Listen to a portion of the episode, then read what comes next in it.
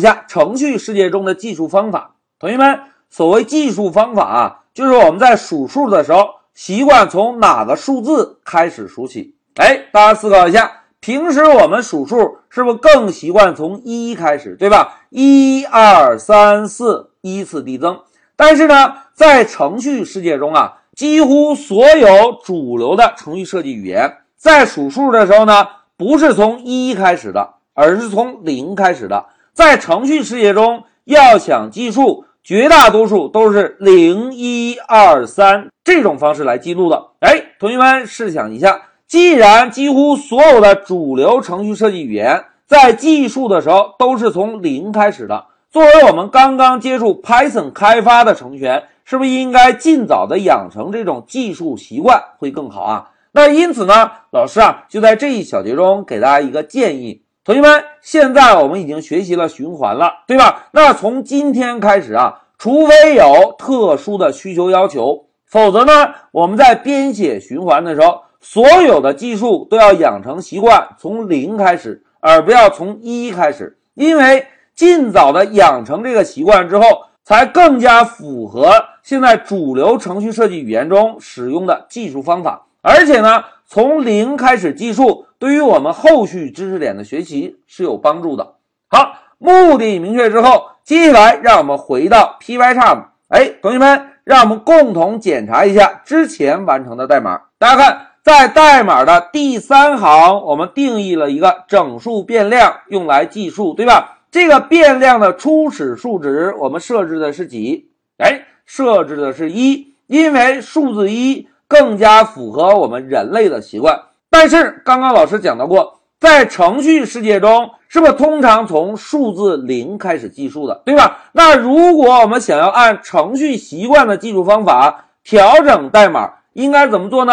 哎，为了方便同学们课下的对比啊。老师呢，新建了一个空白的程序技术文件。现在让我们回到第一个 while 循环这个程序。老师呢，首先摁一下 Ctrl A，选中所有的代码，然后呢，摁一下 Ctrl C，做一个复制。现在让我们切换到零三程序技术，摁一下 Ctrl V，哎，把所有的代码粘贴进来，对吧？同学们，现在这个代码执行。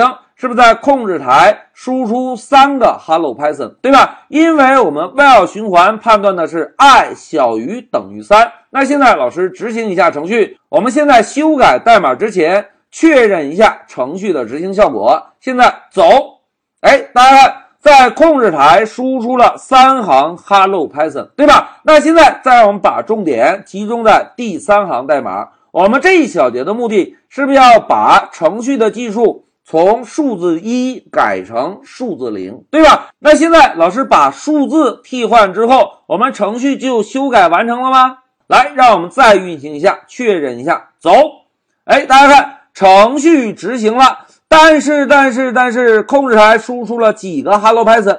哎，输出了四个，对吧？为什么呢？哎，同学们，关键点到了，注意啊，在 while 循环这里，是不是判断 i 这个变量？小于等于三，对吧？之前我们程序编写的时候，i 是从数字一开始的，而现在的 i 呢，是从数字零开始的。那既然计数的起始数字少了个一，那么判断条件我们应该如何修改？哎，非常好，判断条件这里我们只需要把等号去掉，是不是就可以少判断一次，对吧？那现在老师把等号删掉。然后呢，我们再执行一下程序，看看现在输出的次数。来走，哎，同学们看，现在在控制台是不是又输出了三遍 Hello Python，对吧？那对比一下之前我们完成的代码，同学们看，在之前我们起始数字是一，而比较条件呢是小于等于。现在我们修改之后，起始数字少了一，是从零开始的，比较条件呢？少了一个等号，我们只需要判断小于就可以，对吧？好，现在让我们回到笔记，同学们，在这一小节中啊，老师呢就给大家科普了一下，在程序世界中的计数方法，在绝大多数主流的程序设计语言中，都是习惯从零开始计数的。因此，老师强烈推荐大家